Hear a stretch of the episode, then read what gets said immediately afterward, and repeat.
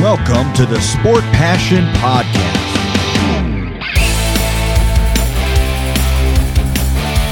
And here is your host, Lars Marendorf. Einen wunderschönen guten Tag und herzlich willkommen zum Sport Passion Podcast. Die letzte Vorschau auf eine Serie in Runde 1 der NHL Playoffs 2022 steht an. Es geht um die Serie zwischen der Colorado Avalanche und den Nashville Predators. Die Avalanche hatten eine Bilanz von 56, 19 und 7.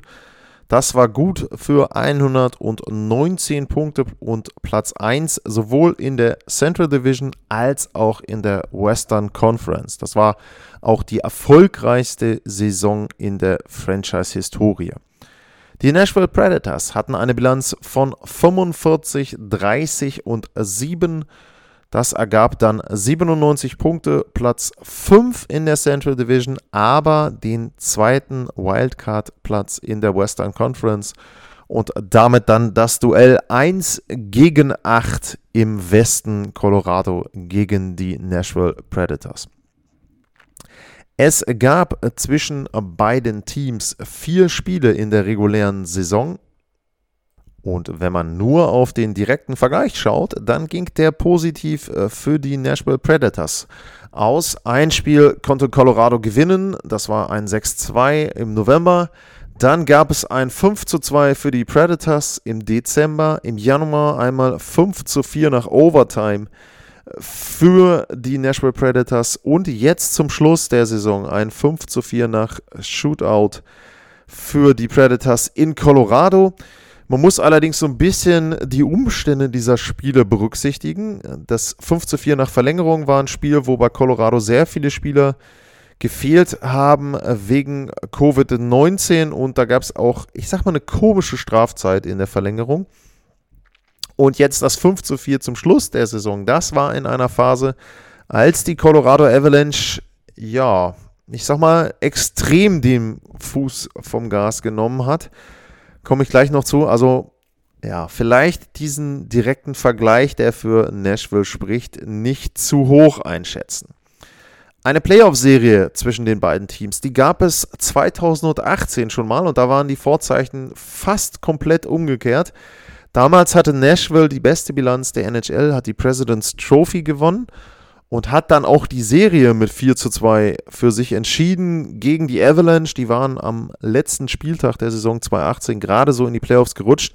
Aber man muss sagen, dass das mit 4 zu 2, glaube ich, ein bisschen länger gedauert hat und ein bisschen schwieriger war, als sich das die Predators sicherlich vorgestellt haben. Das war so ein bisschen auch die ja, Coming-out-Serie von Nathan McKinnon also da hat er das erste Mal richtig in den Playoffs gezeigt, was er kann.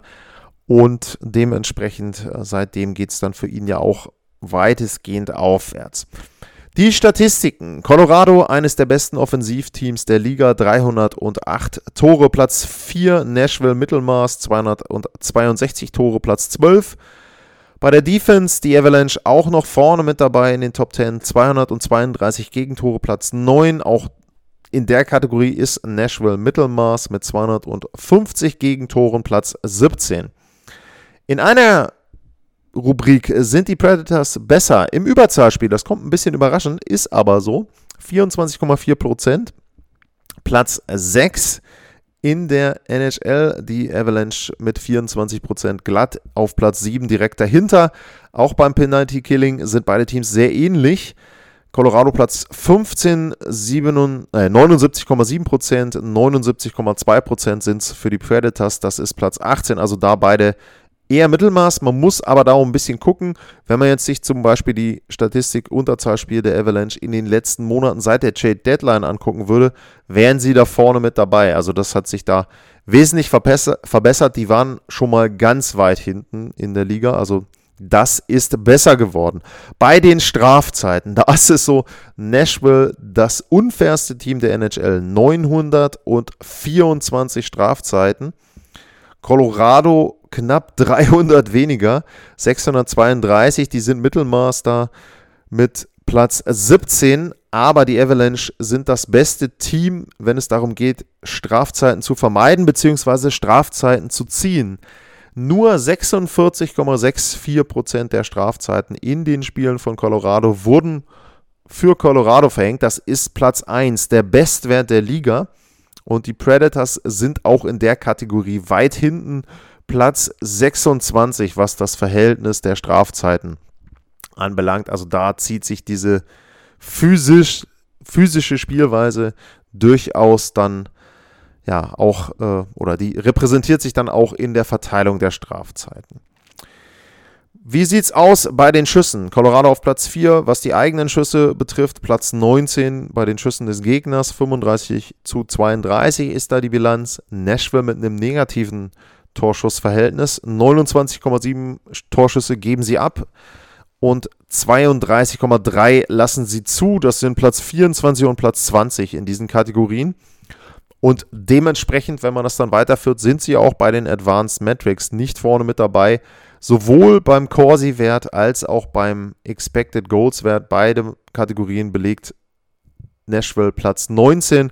Die Avalanche auf Platz 7, was den Corsi-Wert betrifft, auf Platz 8, was Expected Goals Percentage betrifft.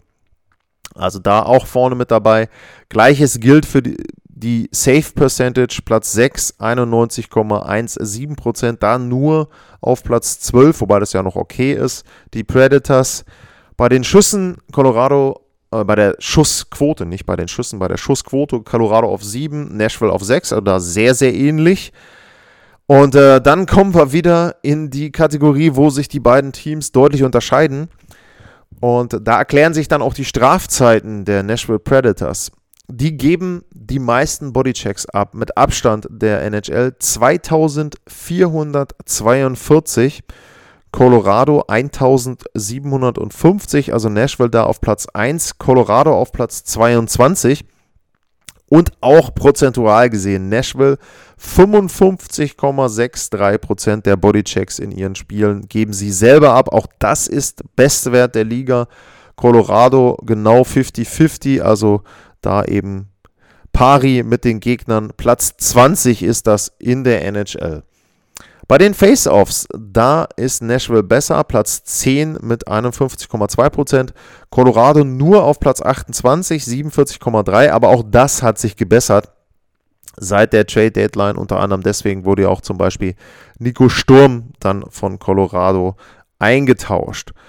Der Trend in den letzten 10 und in den letzten 20 Spielen, da muss man sagen, wenn man die letzten 10 Spiele betrachtet, Colorado schlecht unterwegs. Vier Siege, fünf Niederlagen, einmal Overtime Shootout, Nashville mit 4-4-2.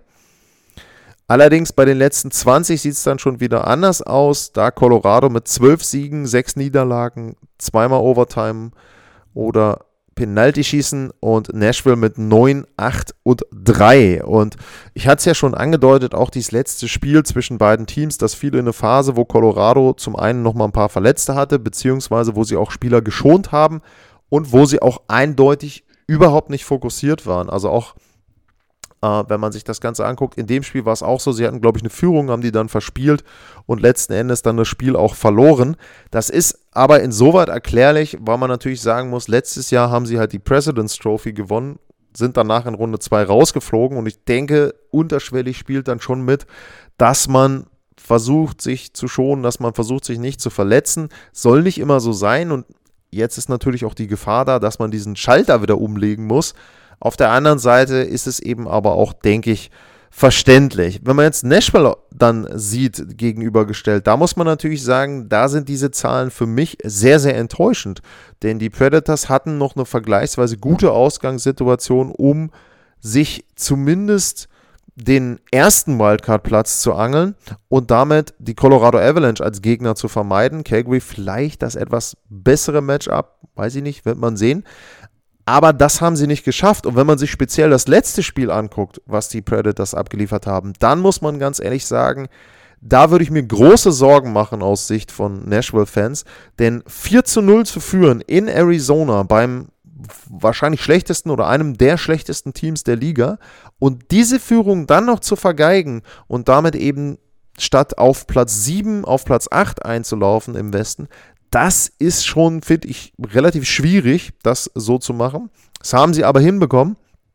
Und auch insgesamt, wie gesagt, 4-4-2, 9-8-3, das spricht jetzt nicht dafür, dass sie irgendwie alles daran gesetzt haben, alle Spiele zu gewinnen und es dann auch irgendwie geschafft haben, mit einem positiven Trend in die Playoffs reinzurutschen. Also für ein Team, was wie gesagt bis zum Schluss drum kämpfen musste und dann natürlich auch so ein bisschen davon profitiert hat, dass Vegas da auch viele Punkte hat liegen lassen, da bin ich schon enttäuscht von diesen letzten Spielen. Also das ist ein Trend, der sicherlich gegen Nashville spricht. Bei Colorado, wie gesagt, es ist immer gefährlich, Spiele abzuschenken gegen Saisonende, aber man muss eben auch sagen, sie haben teilweise Spieler nicht mitgenommen, zum Beispiel nach Minnesota im letzten Saisonspiel. Sie haben teilweise eben Verletzte gehabt. Das ist noch soweit erklärlich und Platz 1 im Westen hatten sie sowieso schon sicher.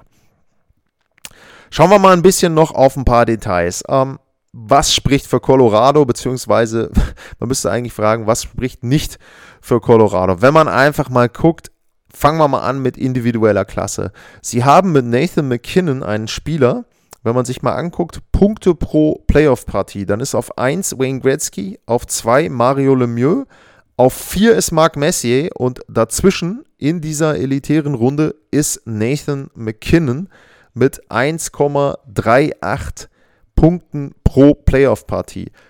Allerdings muss man natürlich sagen, er hat es trotzdem noch nicht geschafft, sein Team in ein Conference-Finale zu führen. Und das ist die Messlatte, an der sich Colorado dieses Jahr messen lassen wird oder messen lassen muss. Ähm, das ist eben genau das Ziel, diese Hürde, zweite Runde zu überspringen. Reden wir jetzt noch nicht drüber, aber trotzdem, du musst dich in der ersten Runde auch sehr, sehr gut einspielen. Wenn wir dann weiterschauen, die erste Reihe, wenn Gabe Landeskog spielt, wenn der Kapitän wieder mit dabei ist, dann ist diese erste Reihe McKinnon, Landeskog, Rantanen eine der besten ersten Reihen in der gesamten NHL. Äh, Miko Rantanen ist vielleicht immer noch ein sehr, sehr unterschätzter Spieler. 36 Tore gemacht. McKinnon in nur 65 Spielen 32 Tore gemacht. Landeskog in 51 Spielen 30 Tore gemacht. Also der hätte auch durchaus in Richtung 50 Tore gehen können. Sie hätten alle, wenn sie eine komplette Spielzeit gehabt hätten, alle in Richtung 100 Punkte gehen können. Also auch da sieht man, wie gut die Colorado Avalanche da vorne besetzt ist. Aber da endet es nicht. Wenn man sich die zweite Reihe anguckt, Nazem Kadri, absolut beste Spielzeit seiner Karriere. Vertragsjahr, ganz klar. Er versucht sich für einen neuen Vertrag zu empfehlen. Er versucht aber auch das, was letztes Jahr passiert ist, in den Playoffs, die Sperre, die ihn dann die Serie gegen Vegas gekostet hat, irgendwie auszugleichen. 87 Punkte, er hat 28 Tore, also auch da wieder. Wenn man dahinter guckt, Andrei Burakowski 22 Tore, äh, Nichushkin 25 Tore, auch da wieder top besetzten. JT Kompfer hat 18 Tore, Alex Newhook immerhin noch 11, ähm, Obi Kubel 11 Tore äh, mit dabei. Also sie sind nicht nur vorne sehr, sehr gut besetzt, sie haben auch Tiefe. Arturi Lekkonen ist gekommen zur Trade Deadline, sehr unbequemer Spieler. Man hat schon diverse GIFs und kurze Videoausschnitte gehabt, wo er jetzt bei Colorado die Gegner richtig, richtig frustriert hat mit seinem Vorchecking. Also ein unglaublich wertvoller Spieler, auch für die Playoffs. Der hat einen tiefen Playoff-Lauf hinter sich. Der ist jemand, der war letztes Jahr mit den Montreal Canadiens im Stanley Cup-Finale. Das heißt, der weiß ganz genau, was es benötigt, um einen Stanley Cup zu gewinnen. Sie haben mit Darren Helm und äh, Andrei Burakowski auch zwei Spieler mit im Kader, die schon einen Stanley Cup gewonnen haben. Also auch da Erfahrung mit dabei. Andrew Cogliano, den hatten sie vor zwei Jahren als Gegner bei den Dallas Stars. Der ist jetzt mit dabei. Nico Sturm in der vierten Reihe. Auch das jemand, da haben sie versucht, nochmal Qualität reinzubekommen. Fürs Penalty Killing mit Bully, äh, Bullies, die er gewinnen kann. Also auch das etwas. Sie haben sich punktuell verbessert hinten. Sie hatten nicht den großen Trade zur Trade Deadline, aber die Baustellen, die Schwachstellen, die sie hatten, die haben sie adressiert und haben dann eben da sich bessere Spieler geholt. Wenn wir dann weitergehen im Lineup, wenn wir dann in die Verteidigung reinschauen, ich meine, ich habe es oft genug gesagt, Cale McCarr ist wahrscheinlich für mich der beste Verteidiger der Liga. Kommen wir gleich noch zu, gibt ja ein sehr, sehr interessantes direktes Duell da jetzt quasi. Ähm, aber Makar ist ein super Verteidiger und vor allem er ist auch jemand, der Tore schießen kann. 29 Tore, fast 30 Tore hat er gemacht. Dazu kommt Devon Tays in, seiner Verteid in seinem Verteidigerpaar. Die beiden sind auch vielleicht eines der besten Verteidigerpaare der gesamten Liga. Auch da wieder. Dann hinten Samuel Girard. Auch ein sehr, sehr guter Verteidiger. Und wenn man dann guckt, mit Josh Manson haben sie sich jemanden geholt, der auch einen anderen Stil spielt, der physischer ist, der mehr auch verteidigt was jetzt ja, ein Verteidiger, der mehr verteidigt, aber das ist tatsächlich so ein bisschen die Problematik gewesen vielleicht von Colorado, dass sie da eben nicht die Defensive First Verteidiger gehabt haben, Stay-at-Home Defensemen, sondern dass sie da eben schon Spieler hatten, die tendenziell dann immer versucht haben, die Offensive auch mit anzuleiten. Mit Josh Manson haben sie sich da jemanden geholt, der zumindest da versucht, das Ganze zu adressieren. Hinten mit Bo Byram, wenn der gesund ist, auch das jemand, der unglaublich Potenzial hat als junger Verteidiger. Auch der so ähnlichen Spielertyp vielleicht wie McCarr. Nicht ganz so gut, aber trotzdem auch jemand, der da auch das ein oder andere Tor mitschießen kann, wenn er denn gesund bleibt. Auch das merken wir uns übrigens, wenn er denn gesund bleibt, ist so eine Thematik für Colorado. Eric Johnson als sehr, sehr guter Veteran mit dazu hinten, also wirklich tief besetzt, sowohl was die Forwards, was die Stürmer betrifft, aber eben auch in der Verteidigung. Und hinten im Tor, Darcy Kemper. Ja, man hat zu Saisonbeginn, wo er noch erstmal neu war und auch angeschlagen war, Zweifel gehabt daran, ob das die richtige Entscheidung war von Colorado, ihn zu holen, ob man da nicht jemand Besseren hätte finden müssen. Es gab die Gerüchte, dass sie zur Trade Deadline jemand anderen holen wollen. All das ist verstummt. Darcy Kemper hat eine sehr gute Spielzeit gespielt, spätestens ab Dezember dann. Gegentorschnitt 2,54 ist okay, ist nicht mega überragend. Fangquote von 92,1. Er hat einen unglaublich guten Wert bei Goals, safe above average. Also er hat viele, viele Spiele dann auch besser gehalten, als die Statistik das ja suggerieren würde dann entsprechend. Er hat sich wirklich gut entwickelt und das ist jetzt keine Schwachstelle mehr bei Colorado. Das heißt also, sie sind durch die Bank, wie gesagt, von Superstars vorne, die Tiefe im Kader vorne, gute Verteidigerpaare, auch Tiefe in der Verteidigung. Sie haben auch jede Menge Spieler, die sie hinten mit einsetzen können, wenn sich mal jemand verletzt. Also ist jetzt nicht so, dass wenn einer ausfällt, sie dann keinen Ersatz haben. Aber, jetzt kommt das große Aber bei Colorado, bevor wir dann zu Nashville gehen. Natürlich muss man sagen, sie können sich trotzdem keine großen Ausfälle leisten. Das, was eben letztes Jahr zum Beispiel passiert ist, dass ein Kadri dann sieben Spiele oder acht waren es ja dann, glaube ich, am Ende, gesperrt ist. Das funktioniert nicht. Das geht nicht. Das kannst du dir nicht leisten. Du brauchst diese Besetzung, die sie haben, um erfolgreich in den Stanley Cup Playoffs zu sein. Vielleicht jetzt nicht unbedingt in der ersten Runde gegen Nashville. Okay, da kannst du den einen oder anderen Spieler vielleicht nochmal schonen. Kadri ist auch angeschlagen vor Spiel 1. Aber später brauchst du definitiv deinen vollen Kader und du musst dann auch die Möglichkeit haben, vielleicht mal den einen oder anderen, vor allem in der dritten, vierten Reihe, in den hinteren Verteidigerpaaren mal auszusetzen, um zu tauschen, bessere Matchups dann zu bekommen gegen andere Gegner. Du brauchst aber definitiv gesunde Spieler. Das heißt also, wenn man sich diese Spiele anguckt, die sie hatten jetzt in dieser Saison, wenn man da eben sieht, wie viele Spieler da jede Menge Spieler verpasst haben. Das kannst du dir in den Playoffs nicht leisten. Da brauchst du schon zu 95 Prozent deinen kompletten Kader. Ansonsten wird es eben wieder nichts für die Colorado Avalanche. Auf der Gegenseite, wenn wir uns die Nashville Predators angucken, dann ist auf dem Papier die erste Reihe der Predators dies Jahr nicht so viel schlechter als das, was Colorado hat. Philipp Forsberg, äh, Michael Granlund und Matt Duchesne, das ist eine wirklich gute erste Reihe gewesen in diesem Jahr. Duchesne 43 Tore Bestleistung, Philipp Forsberg 42 Tore Bestleistung. Vielleicht auch zum ersten Mal, dass beide richtig, richtig überzeugt haben. Beide ja auch immer so mit, ja, die haben viel Potenzial und so weiter, aber an, das konnten sie noch nicht abrufen. Duchesne, dem kommt es jetzt sicherlich zugute, dass er nicht Center spielt, dass er dann eben nicht diese Verantwortung hat, dass, dass er Tore schießen kann. Das macht er sehr, sehr gut in Nashville in diesem Jahr. Und ja, da muss man eben wirklich sagen, die erste Reihe ist okay, die kann auch sich sehen lassen gegenüber anderen ersten Reihen. Aber danach kommt nicht mehr so viel. Zweite Reihe, Luke Kunin, Ryan Johansson, Philipp Tomasino. Ja, Tomasino sicherlich auch Überraschung, junger Spieler. Hat auch gut gespielt jetzt diese Spielzeit, wenn man dann eben mal guckt. Aber es ist halt einfach nicht so, dass man da sagen kann, sie haben die super Tiefe. Klar, Johansson hat 26 Tore, Geno hat 24 Tore, Tomasino 11. Aber es ist halt eben so, dass man wirklich da schon sieht, dass die Qualität eben weniger wird bei Nashville.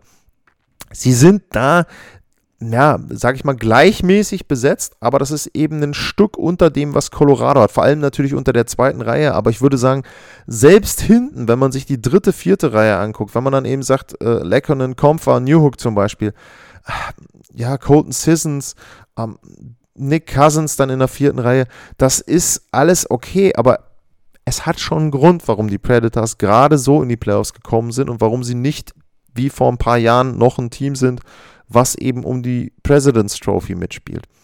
Wenn wir dann in die Verteidigung gehen, auch das war ja mal, das war mal ein richtiges Prunkstück der Nashville Predators. Und da muss man einfach sagen, da ist nicht mehr so viel übrig geblieben, aber einer ragt da richtig heraus. Äh, Roman Josi, Roman Josie, ähm, der Schweizer hat eine unfassbar gute Saison gespielt.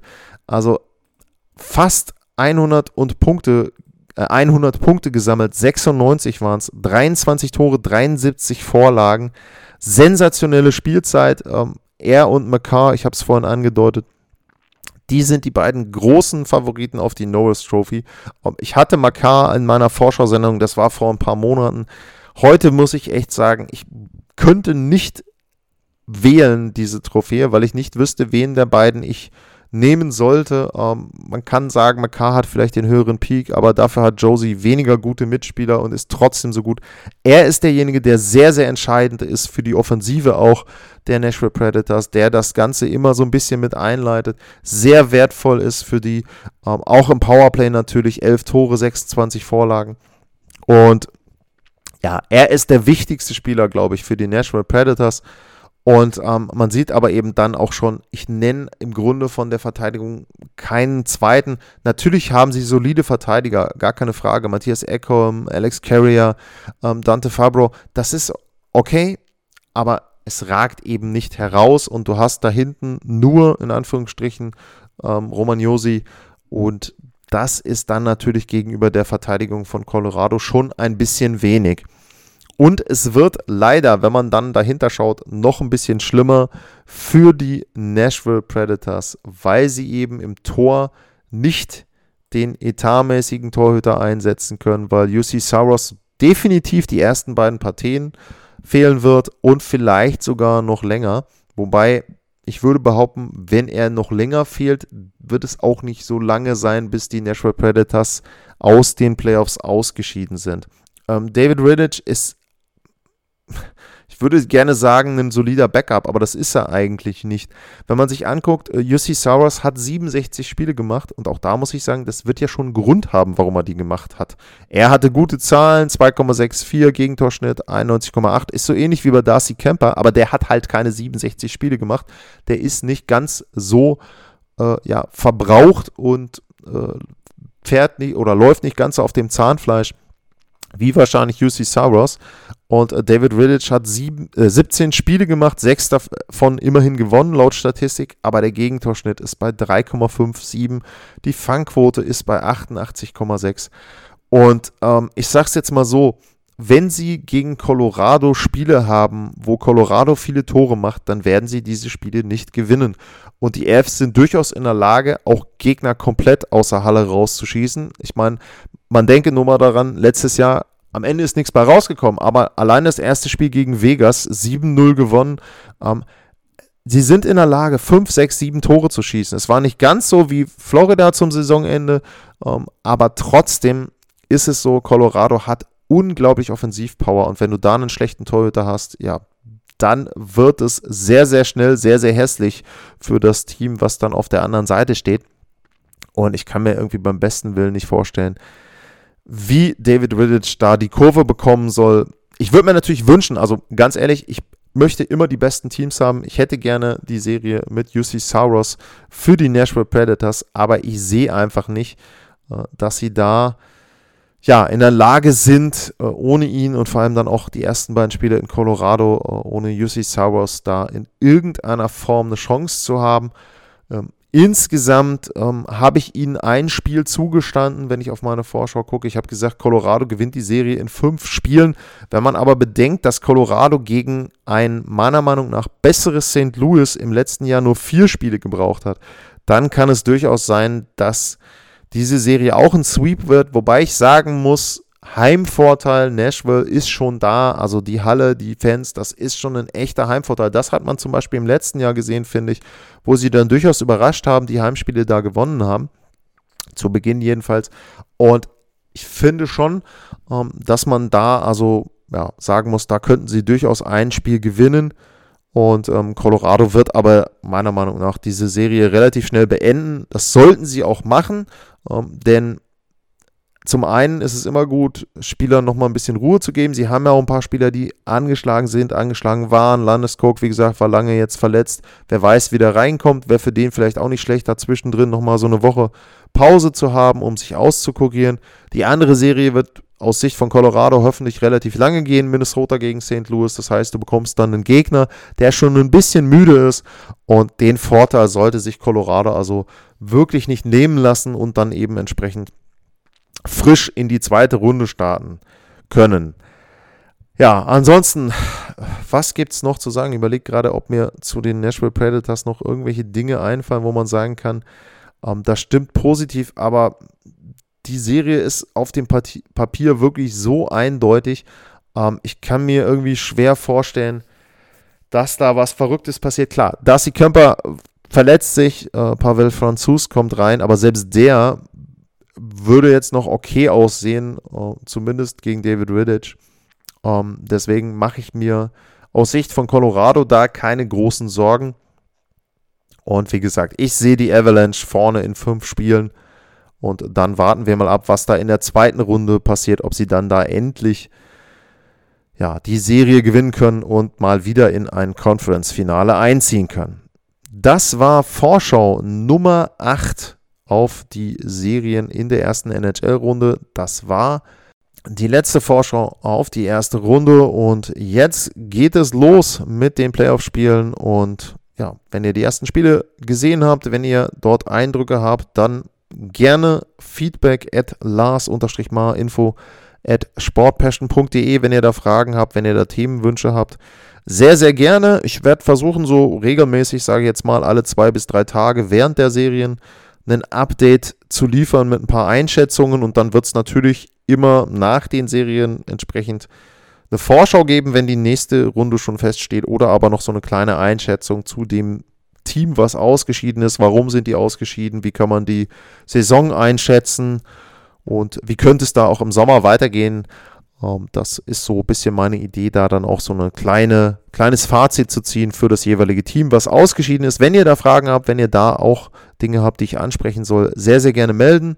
Ansonsten, wer noch mitmachen will, wenn die Sendung noch rechtzeitig gehört wird, kann bei der Bracket Challenge noch mitmachen. Das geht ja noch bis zum Beginn von Spiel 2. Ja, und dann gilt wie immer, vielen Dank fürs Zuhören. Bleibt gesund und bis zum nächsten Mal. Tschüss.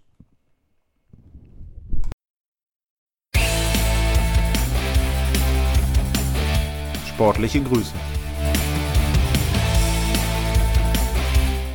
Das war's, euer Lars.